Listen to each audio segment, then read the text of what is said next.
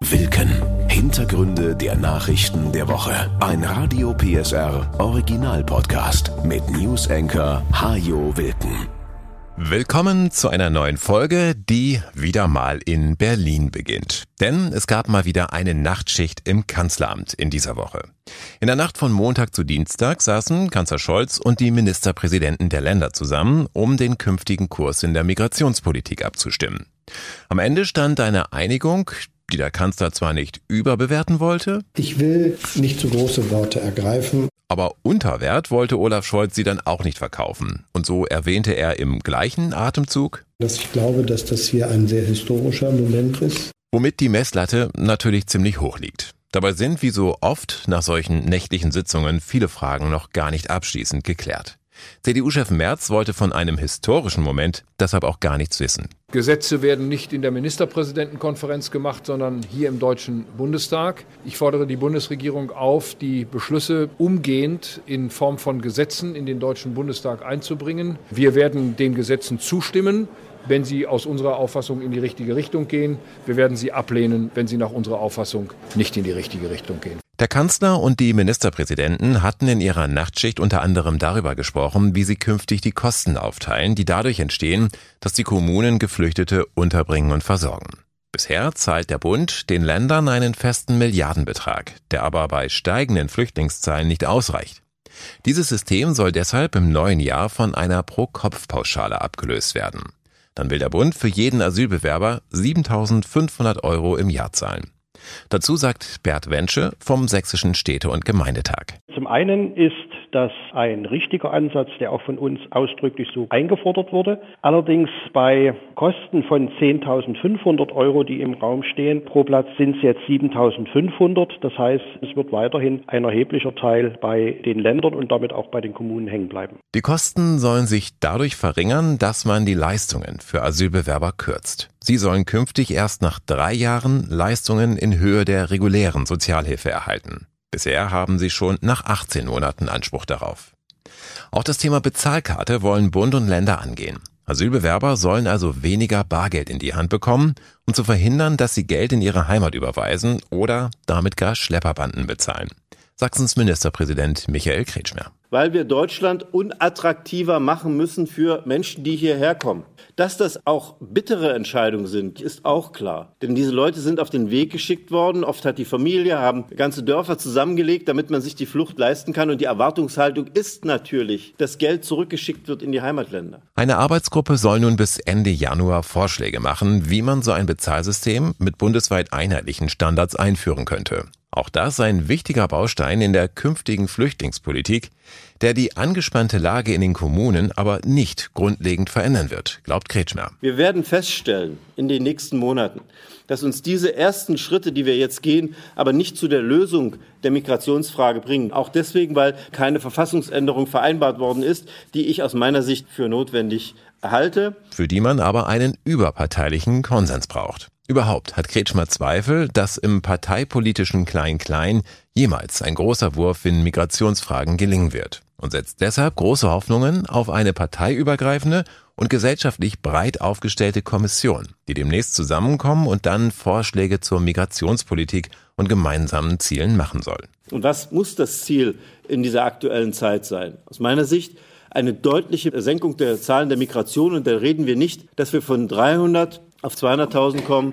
Ich meine, dass wir in den nächsten Jahren über Zahlen von vielleicht 40 oder 50.000 Menschen sprechen müssen, weil die jetzige Aufgabe, die vielen Menschen, die jetzt hier sind, erst einmal wirklich integrieren, sie in die Ausbildung zu bringen, sie in die Betriebe äh, zu bringen, das wird uns Kraft kosten. Und deswegen brauchen wir eine gewisse Atempause und das müsste die Aufgabe an diese Kommission sein. Bert Wensche, Kretschmers CDU-Parteikollege und Oberbürgermeister von Radebeul, ist da weniger zuversichtlich. Er hält die Kommission sogar für reine Zeitverschwendung. Nach dem Motto, wenn du nicht mehr weiter weißt, dann bilde einen Arbeitskreis. Der Worte sind genug gewechselt. Aus unserer Sicht ist das wieder ein Prozess, wo Zeit ins Land geht und notwendige Entscheidungen weiterhin vertagt werden. Die Bund-Länder-Runde im Kanzleramt war sich jedenfalls einig, dass Asylverfahren und gegebenenfalls auch Abschiebungen künftig schneller über die Bühne gehen sollen.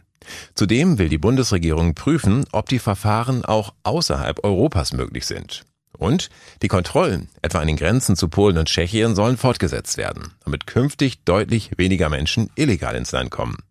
Außerdem, so noch einmal Ministerpräsident Kretschmer. Wir sind uns einig, dass der Familiennachzug beispielsweise jetzt nicht ausgeweitet werden kann. Die Menschen, die da sind, die als unbegleitete Minderjährige kommen, können nicht eine ganze Großfamilie nachkommen, sondern die nächsten Angehörigen möglicherweise. Es muss ja alles irgendwo noch gesellschaftliche Akzeptanz finden. Und wenn keine Wohnungen da sind, wenn keine Integrationskurse da sind, dann muss man doch zu einer Konsequenz kommen. Diese Konsequenz muss die Reduzierung der Zahlen sein. Das bedeutet überhaupt nicht, dass wir uns aus der Verantwortung stehlen. Das bedeutet, dass wir uns auch mehr um Afrika kümmern müssen, dass wir dafür sorgen müssen, dass dort Lebensperspektiven entstehen. Die Bund-Länder-Beschlüsse lassen sich nicht über Nacht umsetzen. Wenn es schnell geht, dann stehen die Gesetze zum Jahreswechsel. Wirkung werden sie dann frühestens im kommenden Sommer zeigen. Und die Fluchtursachen zu verringern, in Afrika, aber auch in anderen Teilen der Welt, das wird eher eine Aufgabe von Jahren sein. Die Deutschen sind wieder ein bisschen zufriedener geworden. Das zeigt der neue Glücksatlas, der in dieser Woche veröffentlicht wurde. In Schleswig-Holstein leben demnach die glücklichsten Menschen des Landes. Sie führen das Ranking nun schon seit mehr als zehn Jahren an. Und Sachsen landet diesmal im Mittelfeld. Was eine sehr gute Entwicklung ist, sagt der Leiter der Studie, Bernd Raffelhüschen von der Universität Freiburg. Vor zehn Jahren waren alle ostdeutschen Bundesländer abgehängt und unten. Sie waren in der Zufriedenheit immer diejenigen, die am schlechtesten abschnitten. Und alle westdeutschen Bundesländer waren oberhalb der ostdeutschen Bundesländer. Das hat sich komplett durchmischt. Also der mittlere Bereich ist eine Mischung von ostdeutschen und westdeutschen Bundesländern. Für den Glücksatlas wurden mehr als 11.000 Menschen in Deutschland befragt. Vom August des letzten Jahres bis zum Juni in diesem Jahr. Der Zufriedenheitswert insgesamt lag diesmal bei knapp sieben von zehn Punkten und hat sich damit deutlich vom Schock der Corona-Jahre erholt. Die Corona-Krise war eigentlich der Stoß vom Allzeithoch auf das Allzeitminimum. Wir sind wirklich ins Tal der Tränen gekommen. Das, was wir dann erlebt haben, ist danach ein Aufholprozess, der ins Stocken gerät durch beispielsweise die Ukraine-Krise. Aber wir sind auf dem Weg nach oben weiterhin. Das ist die positive Message. Eine Überraschung der aktuellen Befragung. Trotz der lange Zeit sehr hohen Inflation sind die Deutschen insgesamt auch glücklicher mit ihrem Einkommen.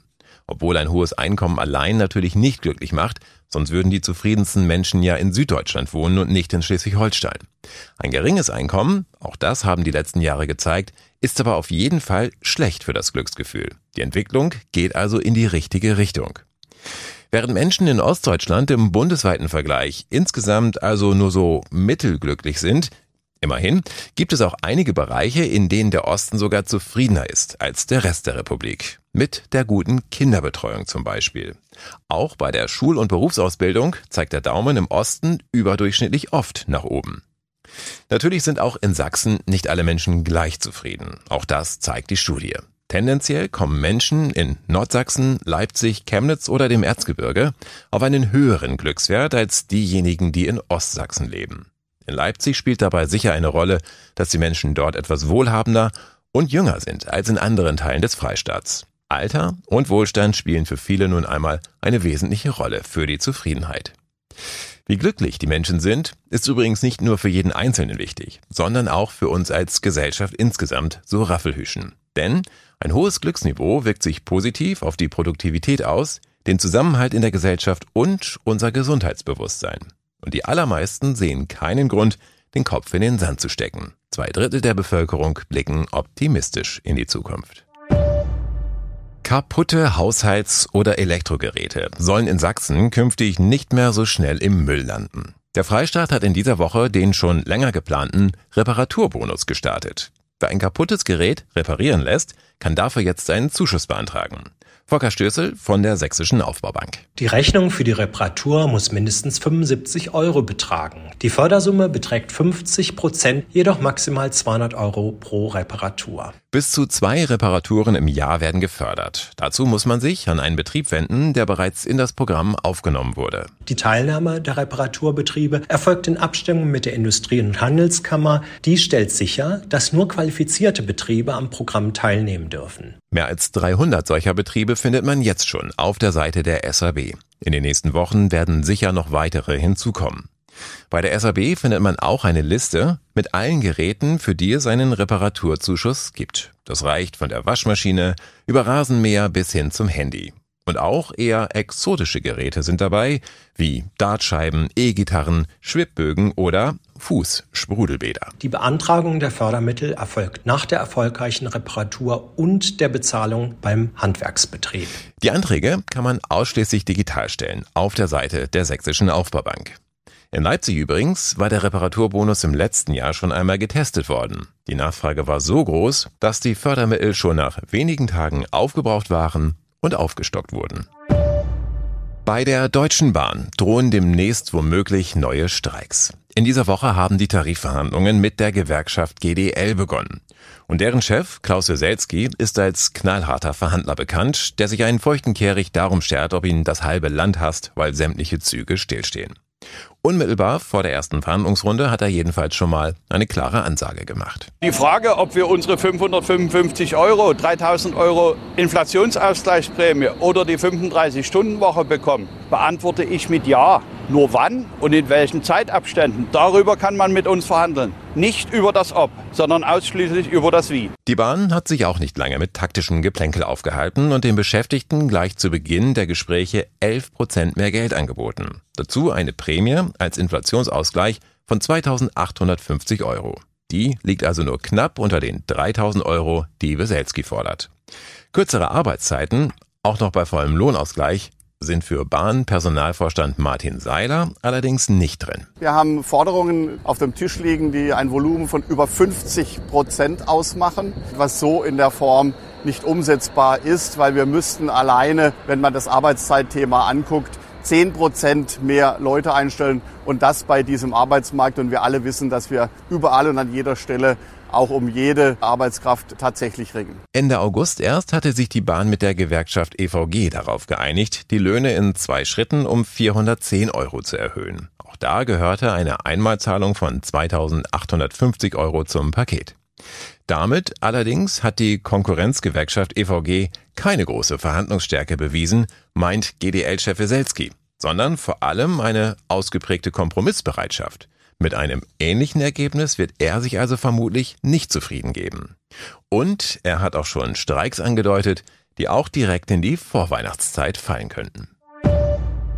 Viele von uns bekommen in diesen Tagen Post von der Autoversicherung. Da flattern die neuen Tarife für das kommende Jahr ins Haus und für sehr viele Autofahrer dürfte es deutlich teurer werden. Denn die Ausgaben der Versicherer für Reparaturen, Ersatzteile und Löhne in den Werkstätten sind zuletzt kräftig gestiegen. Ein durchschnittlicher Sachschaden in der Haftpflicht schlug zuletzt mit rund 3700 Euro zu Buche. Vor zehn Jahren waren es noch 1300 Euro weniger. Außerdem kracht es nach der Pandemie nun wieder häufiger auf unseren Straßen. Versicherungen müssen also auch häufiger zahlen. Diese Kosten geben sie nun weiter, wobei sie die Preise für Bestandskunden häufig stärker erhöhen als für Neukunden. Ein Wechsel zu einem anderen Versicherer kann sich in diesem Jahr also ganz besonders lohnen. Zwar sollte man sich keine allzu großen Hoffnungen machen, eine tatsächlich billigere Versicherung zu finden, aber man kann immerhin versuchen, einen großen Preissprung nach oben durch einen Wechsel zu verhindern. Wechseln kann man bei Verträgen, die zum Jahreswechsel beginnen, bis zum 30. November. Spätestens an diesem Tag muss die Kündigung also beim alten Versicherer eingehen. Will der seine Beiträge erhöhen, dann hat man sogar ein Sonderkündigungsrecht und damit einen Monat Zeit, den Vertrag zu kündigen. Am besten per Einschreiben mit Rückschein. Der ADAC rät außerdem, erst zu kündigen, wenn man einen neuen Vertrag unter Dach und Fach hat. Denn freiwillige Versicherungen, wie Teil- oder Vollkasko, dürfen die Versicherer ablehnen. Und dann steht man unter Umständen ohne Schutz da, wenn man zu früh gekündigt hat. Bei der Haftpflicht geht man dagegen kein Risiko ein. Solche Abschlüsse dürfen die Versicherer nicht ablehnen. Wichtig für die Höhe der Versicherungsbeiträge sind auch die sogenannten Regionalklassen, die ebenfalls Jahr für Jahr neu berechnet werden. Wer in einer Region wohnt, in der es besonders häufig kracht, der zahlt mehr als Autofahrer in anderen Regionen. Da sieht es in Sachsen für das kommende Jahr aber ganz gut aus. In eine schlechtere Regionalklasse, die zu höheren Beiträgen führt, rutschen nur das Leipziger Land und der Vogtlandkreis beide bei der Haftpflicht. Über günstigere Regionalklassen freuen können sich dagegen Autofahrer in Leipzig und Meißen bei der Vollkasko und auch in der Teilkasko gibt es für drei Regionen in Sachsen Verbesserungen, nämlich für Dresden und die Landkreise Leipzig sowie Sächsische Schweiz Osterzgebirge. Und zum Schluss noch eine gute Nachricht, auf die man ja vielleicht mal anstoßen könnte. Sektflaschen sind in den letzten Jahren nämlich deutlich leichter geworden. Die Sektkellereien haben das Gewicht um fast 100 Gramm auf durchschnittlich knapp 585 Gramm gesenkt. Was nicht ohne ist, denn immerhin müssen die Flaschen einen Druck von mindestens dreieinhalb Bar aushalten. Dass das geklappt hat, ist gut für die Hersteller, denn sie sparen nun Material und Kosten.